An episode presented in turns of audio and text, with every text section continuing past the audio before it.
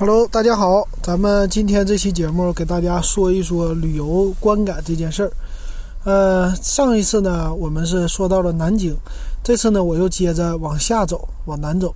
啊，我的目的地是长沙。那这一次呢，我是走了合肥，还有武汉两个城市。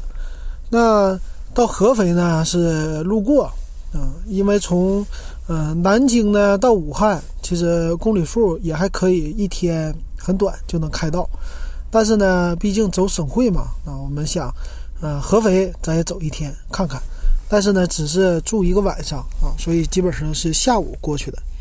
那随便在网上查了一下，那合肥下边有什么好玩的？那这次呢是去的叫山河古镇啊，这是我在大众点评上看合肥必去景点排名第一的啊，所以就过去了。那山河古镇呢，去了以后呢，嗯，他在南京路过的时候呢是没有走高速啊，我走的是国道。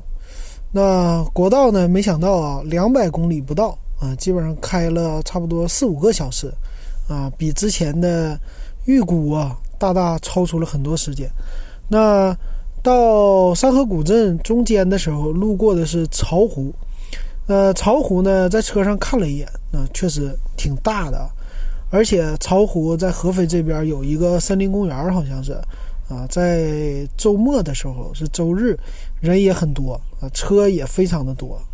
那车呢都停在马路边儿啊，我们就没有进去了。看起来就是景色非常优美啊，这边看着湖，每次看到湖啊，像咱们国内那些大一点的内陆湖，我都感觉好像是看到海一样的，就是一望无际那种感觉。当然了，你接近湖的时候是你是听不到大海那种声音的，啊，这是他们俩之间我觉得唯一欠缺的地方吧，就不同的地方。那但是呢，啊，一望无际的这种水呀，宽阔的水面这种感觉，啊，也是非常好的，啊，所以就去了山河古镇。但是进了山河古镇呢，感觉有一点失望。没有说想象中的啊一个古镇的那种样子吧，当然它和江浙沪的古镇其实也比起来差不多啊，但是啊还是稍微的显着逊色一些。比如说它里边卖的一些吃的店家呀，啊那种仿古的街呀，其实古街不算是太长啊，里边的话都是一些呃新修的那种建筑，然后。呃，本地的特色那种感觉也不是特别的浓厚啊。所所谓的卖特产，有很多各个地方的特产。所以呢，在上海周边旅游啊，你走江浙沪的话，其实感觉起来啊，就是大同小异。有这么多的古镇啊，都叫古镇啊。其实进去以后呢，也差不多，所有的古镇都有一些元素呀，比如说老的房子、老街道，还有一条水，有很多桥。啊，水里边可以坐船这些，但是因为前一天已经去了南京啊，秦淮河呀，还有南京的那个呃古古的建筑，所以在一看这个呢，就感觉哎，一个是没有那个心，也没有那干净啊，就是去了以后就觉得挺一般的啊，有一点失望啊。这就是合肥，合肥的话，到了那古镇呢，它离市区还是。比较远的，离市区差不多开车还是要一个小时的啊。我们就开车进到合肥了。到了晚上，所以对合肥的印象啊不太多啊，就是其中有一个，就因为我是开车去的嘛，所以开车的时候感觉到了合肥市呢，呃，一个车车比较多。现在哪一个省会车都不少。但是呢，要看啊，就到合肥以后，感觉按喇叭的人特别多，啊，司机好像比较着急啊。你在前面开的话，尤其到路口啊，到路口的时候，后边的车呀，你要是不挪动步子啊，他就比较着急啊，不停的按喇叭。这一点呢，给人的感觉就不太好啊，就是，呃，文明这个且且次了吧，主要是来说你开车很着急。啊，后边也喇叭，其实你前面就着急了。那这一点的感觉吧，啊，其他方面的话，我觉得城市还是挺繁华的。我住的那个周边呢，看到的地方，但是也没吃什么算是当地的特产啊，所以对合肥的印象很简单的一个印象啊。最大的就是 开车摁喇叭，这个太多了啊。还有一个就是也是人车混行的现象特别的突出，嗯，电动车呀很多，这倒没什么问题，但是。总是感觉就是电动车和汽车，他们俩，尤其在路口的时候啊，再加上行人，很乱啊，很拥挤，然后再加上摁喇叭，所以你就觉得比较吵那种感觉啊。这是你从，尤其你像咱们我这旅游啊，走很多城市的话，你明显的能看到一些城市之间的那个差别，还有差距吧。啊，这就是合肥啊，有一个三河古镇。然后，本来还想去一个辉园。辉园的话，在网上大众点评上也查了，呃，介绍是说有各个，啊，每一个城市有代表的，算是一个小公园你可以进去啊，交了门票就能看。但是看点评呢，说这个灰园啊，也不是那么特别好，啊，主要是来说比较冷清啊。里边虽然说有那些代表，但是你基本上拍照就 OK 了。啊，拍完照就没什么可看的了啊，看头比较少，所以就没去了啊，还是选择了免费的这个三河古镇。那山河古镇里呢，它有一个是说它是叫太平天国的古战场啊，里边有一个小城墙，我感觉那城墙好像是人工修筑的一样，就非常的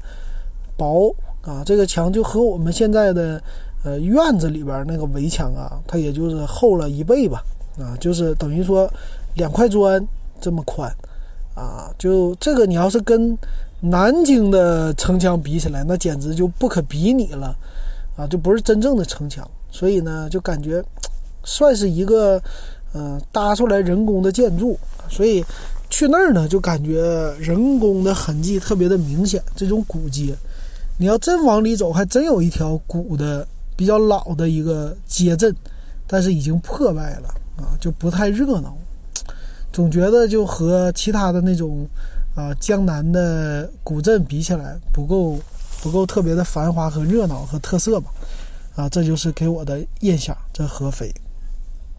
那合肥住了一晚上，第二天我们就开车开着高速啊到了武汉。开车这回走高速呢就很快，四个多小时，不到五个小时就到了武汉啊。基本上到了武汉就吃。下午饭了哈，那武汉呢？去了以后，啊，差不多两点多三点就到了宾馆。那武汉呢？我们住的是它的叫户部巷啊，这几个有名的地方。呃，武汉的户部巷呢是一条小吃街，户呢就是呃千家万户的户啊，部呢就是部门的部，户部巷巷就是巷子的巷，户部巷啊，这个是里边各种各样的小吃啊。啊，有各种肉串儿，啊，各种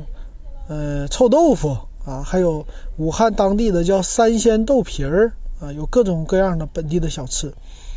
啊，所以我们就中午没吃饭啊，在那儿先买了一些肉串儿啊，这个饱餐一顿。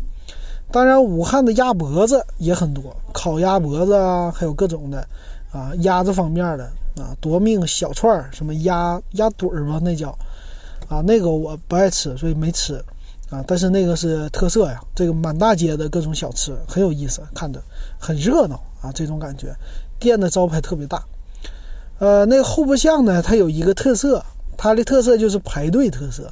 啊，哪家店火呢？哪家店门前它就有一个直直的一条长队，啊，他们呢好像是先收钱，那个店员呢拿着一个手机，你可以扫码来支付。然后给你一个袋子，你就在那儿等就行了，提前给你锁定了啊，这是他们的一个特色。这巷子不算长，但是小吃特别多啊，很丰富，算是一个专门吃货的聚集地啊，这种感觉。那在那儿吃完呢，其实旁边离得很近啊，一个是武汉长江大桥，还有一个就是黄鹤楼。呃，我们下午的时候呢，带着我带着父母啊，就去了黄鹤楼。那黄鹤楼呢？以前我去武汉出差的时候啊，没有去黄鹤楼，就是在江边转悠转悠。那带父母去嘛，这些景点一定要去嘛。人家说了，这黄鹤楼呢是呃，中国四大名楼之一，也是古诗里边的“故人西辞黄鹤楼”，是吧？啊，是一，应该是这个啊，“故人西辞黄鹤楼”。反正呢，非常有名。还有那个烟啊，也是有名，所以一定要去看看了。但对我来说呀，这黄鹤楼属于是收费景点，七十块啊。对我来说，基本上我能想到的，大家去黄鹤楼。就是愿意听讲解、了解黄鹤楼历史的人，应该是占了不到三分之一吧。大部分人对于黄鹤楼去的目的，应该就是打卡啊。到了武汉，这是著名景点，我得进去打一个卡。怎么打呢？买张门票进去转悠一圈，表示我已经来过了，然后在黄鹤楼底下拍一张照啊。所以我带父母去呢，他们过了六十。正好是半价嘛，两个人七十块就进去了。进去之前我就说了，我说我是不进去了，我在门口等你们。那这个呢是买票进去后悔，不买还非常想去啊，都后悔。所以说你们还是买票进去看看吧。那我父母呢进去转悠了一个多小时啊，基本上出来的给我的感受也印证了我进去之前说的那句话啊，就是进去拍照为主。啊，在楼上他们也转悠了一圈，但是具体的你要不听讲解，真是就没啥看的那种感觉啊。当然了，啊，黄鹤楼呢还是非常的雄伟的啊，看起来这个楼大概有四层那么高啊。你花七十块钱进去呢，实际它不光是看一个楼，它这个楼后边呢，我看介绍啊，它是有一个公园的。这个公园呢非常大，你可以在公园里边转悠。但大部分人呢，他们好像都着急，啊，有的是拎着行李都过来，啊，基本上就是上黄鹤楼，上去以后拍完照就走了。那黄鹤楼呢，它的位置所处的吧，还算是比较高。我们从户部巷出来走这个大街之后呢，要爬一个楼梯，差不多得有个。嗯，五层楼或者三四层楼那么高的一个楼梯上去，跟长江大桥平行了这么一个黄鹤楼。然后呢，你还要啊爬一些一些楼梯，这么上去才是真正的黄鹤楼啊。但是这楼看起来还是挺雄伟的。那我在外边呢，它很有意思。景区呢，很多人他们就在门口想拍个照，但是呢，黄鹤楼啊，它被门前有一个白塔给挡住了。所以你在底下呢，在大门你是拍不到的啊，正好是被一个白塔挡住，你拍不到呢。你想拍，那你就得花钱进去啊。这个啊，也有可能是古代的这个特意修的吧。但是跟现代比起来，也确实挺有意思啊。就是啊，隐在那儿不让你拍照啊，所以啊，没办法，就很多人得买票进去了。那我对武汉的第一印象啊。啊，在这里说一下，我对武汉第一印象就是从高速下来以后啊，那口就感觉武汉跟我心目中相比的差一些，主要差在说这个城市啊，我知道的是叫特大城市嘛，啊，人应该很多，城市面积也非常大，当然房价也不便宜哈。我以前同事他说那个时候一零年就一万多块钱了，八千一万啊，现在两万多都没什么问题了。那刚进来呢，高速啊，就发现修修路的啊特别多。一过来有一个水泥厂啊，整个高速公路出口的时候啊，那旁边的树全部都是灰啊，特别脏，第一眼的感觉。然后进来城进城的那条大道呢，路也比较破啊。我那个开起来速度刚从高速口下来没多有，没多远是吧？这速度还没提上来，突然就一个大坑。啊，这个在你这种高速公路下道口啊，一般都是是一个城市的门面，相对来说那个路修的都比较平，都比较新。啊，武汉这个反过来了啊，路比较破，这个是我没想到的。那逐渐进了武汉以后呢，啊，走到核心的中心区的时候，啊，我到的是武昌，武昌区应该是，它这边呢，走户部巷是离长江大桥比较近嘛。所以这边呢，大桥也在养护，好像重新修啊，所以车道不多。下来以后呢，这个桥边也在修啊，这路上就一路都是灰尘扑扑的这么走过来的，啊，给你的那种江南比较干净，或者说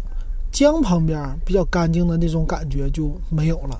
啊，就一路这么吃着灰，或者说感觉堵着车或者修着路看着的那种感觉，一直开到户部巷。这就是我对武汉的啊这次来的第一印象了，就全部就感觉到处都在修路啊，到处都在你无论修地铁也好啊，反正城市的建设呢就一直都是修修修啊那种感觉。那啊黄鹤楼，黄鹤楼呢也有一个地方不太好的印象吧，我觉得黄鹤楼呢作为一个这个算是五 A 级的景区了吧，应该。哎呀，我在门前坐着的时候，这个小小座位石凳子旁边，嗯，你按理说人多是比较嘈比较嘈杂哈，但是呢，就一个是要饭的多，就不是不算是要饭也差不多吧，就那种管你要钱的，啊，各种可怜的这个事儿，啊，这个事儿好像有一点偏多的感觉在那儿，还有一个竟然闻到尿骚味儿了，在正好在售票处门口，啊，这个 这个。哎，头一回啊，我就感觉你说一般的大的景点好像不会有这事儿的，门前都特别干净，洗呀、冲啊什么的。嗯，在在这边武汉这边好像没有什么太注重啊，所以感觉就是有一点脏的那种感觉了。啊，不知道有没有咱们湖北武汉的听友啊？千万别，这个是我个人的一个描述哈，啊，千万。别生气啊，不是故意给武汉抹黑，只是我个人的印象。嗯，在这儿。那黄鹤楼玩完之后呢，你就去黄鹤楼对面，啊，直接走长江大桥，这个也是一个著名的打卡地点，啊，武汉长江大桥。这个呢，我以前去广州的时候坐火车，这是路过的，它是一个公路铁路啊一体的桥，呃，底下那层呢是铁路，上面那层是公路。上面走汽车，走行人，走自行车，下边呢是走啊这个火车。哎，我以前记得是不是我记错了？我一直记得是南京长江大桥，然后呢，实际是不是咱们前后边印的是武汉长江大桥啊？所以这个桥特别有名啊，特别长，看起来也很雄伟，是一个著名的打卡地点啊。你在桥上呢，呃，一个是走一圈你可能说走不了，走不过去，但是呢，也可以慢慢的走到一半啊，看看这个江，啊，这个长江呢，看起来特别的宽广，啊，你从长江大桥上往下看呢，也是有一点渗人的那种感觉，就是特别离江面特别高，因为长江呢，它是有一个也像涨潮落潮似的吧，这江水也有低点和高点的时候。你晚上去呢，它就相对来说好像是低一点，早晨去就高一些，这种感觉啊，啊，这是长江大桥，基本上就前一天走完长江大桥啊，拍了一堆的照片，打个卡就走了，回去睡觉了。那第二天呢，继续啊，我知道说黄鹤楼对岸有一个叫晴川阁，啊，是遥相呼应的，也是一个楼啊，这是武汉。在大众点评上景点上比较有名的，所以第二天一早啊，我们就啊坐船坐轮渡过去，过到对岸。然后我们还坐错了啊，它这个轮渡呢有好几个，轮渡呢能通到江汉街，就是他们的商业街，还能通到对面的晴川阁，还有一个小的渡口啊。我坐的时候呢，花了两块钱坐到对岸去。那长江比较宽嘛，啊，坐错了。坐的不是直达晴川阁的那个口，坐到了另外一个渡口。那在这个船上的时候，感觉还很好。当天有点阴天啊，前几天下雨啊，那个时候呢风有点大，所以坐船的时候感觉有一点有一点摇晃啊，稍微感觉不太舒服。那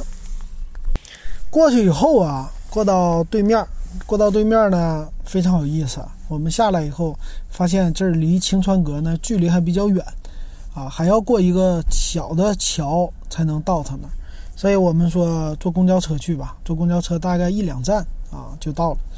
所以我们走路，走路的过程当中，哎，发现那是一个批发市场，啊，过去，批发市场也很有意思啊，批发市场这儿呢是武汉一个特色，就是他们这儿的车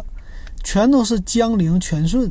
江铃全顺呢是那种比较高的，都是高顶版，不是低顶版的那种全顺的车，好像很能装啊，密密麻麻的，每一辆车是车贴着车停在那个街道上，都是非常长的车。这好像是和我在上海呀，啊，上海周边呢，还有我们东北见的不一样。一般东北这些批发市场用的车呢，大一些的都喜欢用是金杯面包这种车，或者说啊那种微型五菱啊这些的车用的大家都挺多的。那没想到武汉这儿呢用的全都是超大个的这种车，然后还看到一个特别有意思的。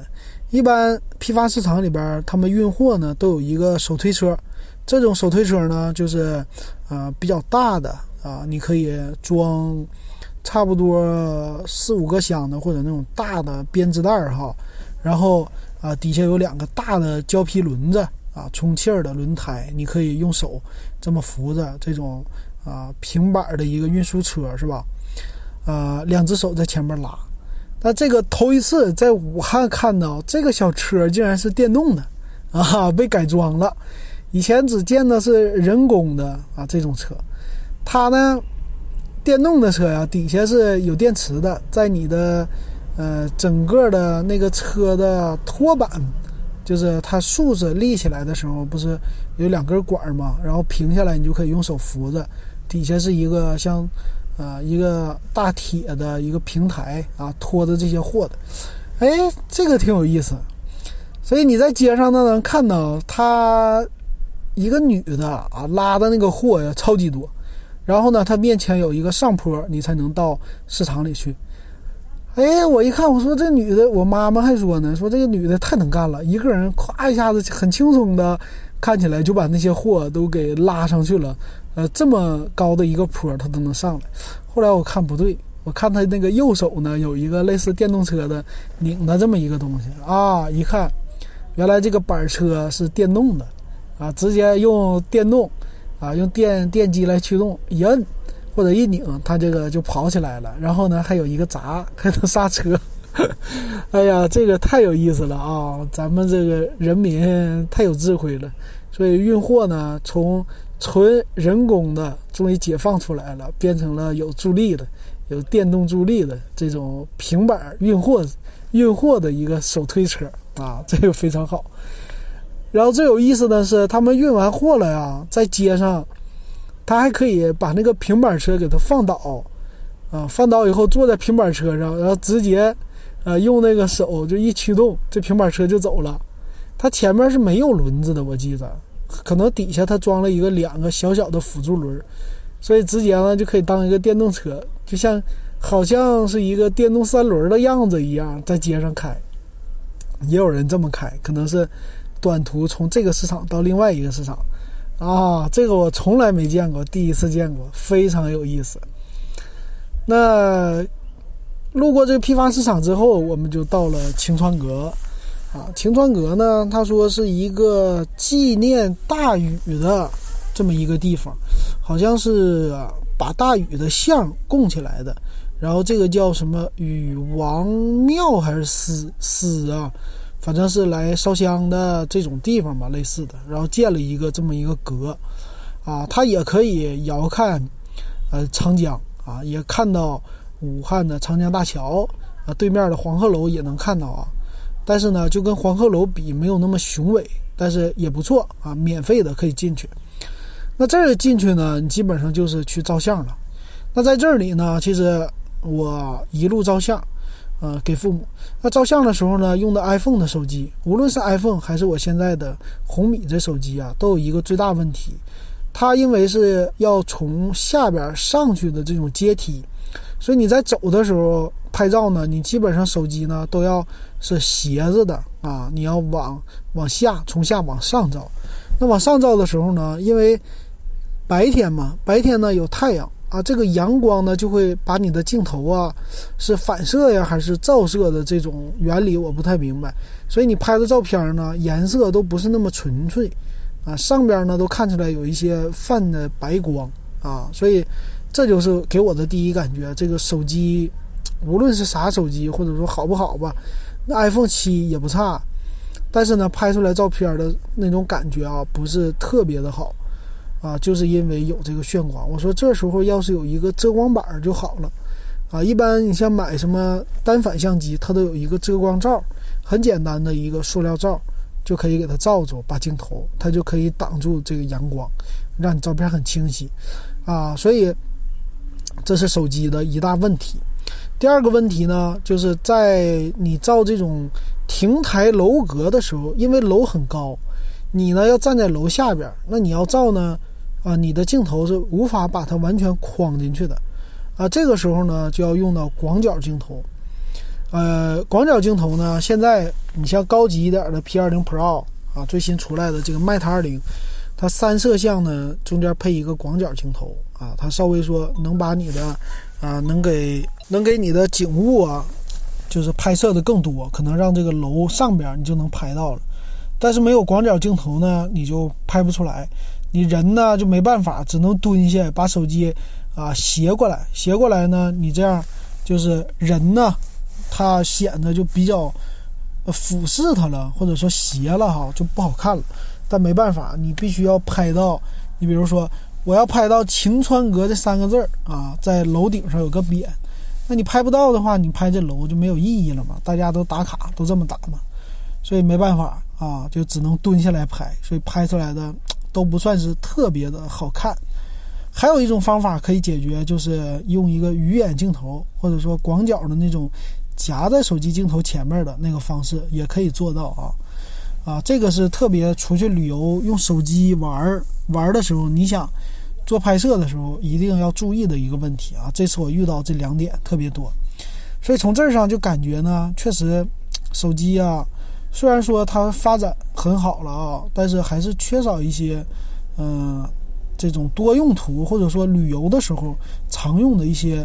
呃问题，还是没有解决的吧？啊，你平着竖着拍这个手机，呃，或者说没有阳光直射的时候，其实还不错，但是。真正有阳光的时候啊，这个逆光感确实还不算是太好的，啊，这是咱们这种手机和数码相机就不可比拟的地方了。那这个时候，如果我要是带着这种单反啊，或者说微单，我拿遮光罩拍起来的话，就比较轻松。而且单反呢，如果你要换上一个广角镜头，你也能拍的比较比较好哈，啊。就这个问题，我去了晴川阁呢，很多拍婚纱照的遇到，很有意思。就每一个景点，我去南京的时候啊，还是合肥啊这边景点啊，都有拍婚纱照的，啊，基本上拍婚纱照呢都是就近取景，在湖边他们就去湖边，在那个古镇呢就去古镇啊，这样的就情侣呢还是比较照婚纱照比较喜欢这样的地方吧。这就是武汉。最后呢，去了武汉的商业街，这个就没什么特别说的了，啊，就感觉商业街基本上都是那样，卖东西啊、吃东西啊，也都是那个，啊，最后尝了一下武汉的热干面，呃，热干面也没什么特殊的吧，吃起来可能就芝麻酱稍微多一些，比较辣一些，啊，基本上从武汉开始，我们下一站呢是去岳阳和长沙，所以呢，从武汉开始。这这边吃东西就有一点辣了，啊，武汉呢鸭脖啊、热干面呢，还有一些，呃，比较辣的，也是夺命小串儿啊，特别特别多，啊，这些呢都是要有辣椒的，相对来说都开始比较麻辣，向这个方向来走了吧，啊，这个吃饭的这种感觉。那下一站呢，我给大家说一说，就是去岳阳还有长沙的啊这种感觉，咱们。下期节目再给大家说吧。好，那这期对这两个城市的观感就给大家说到这儿。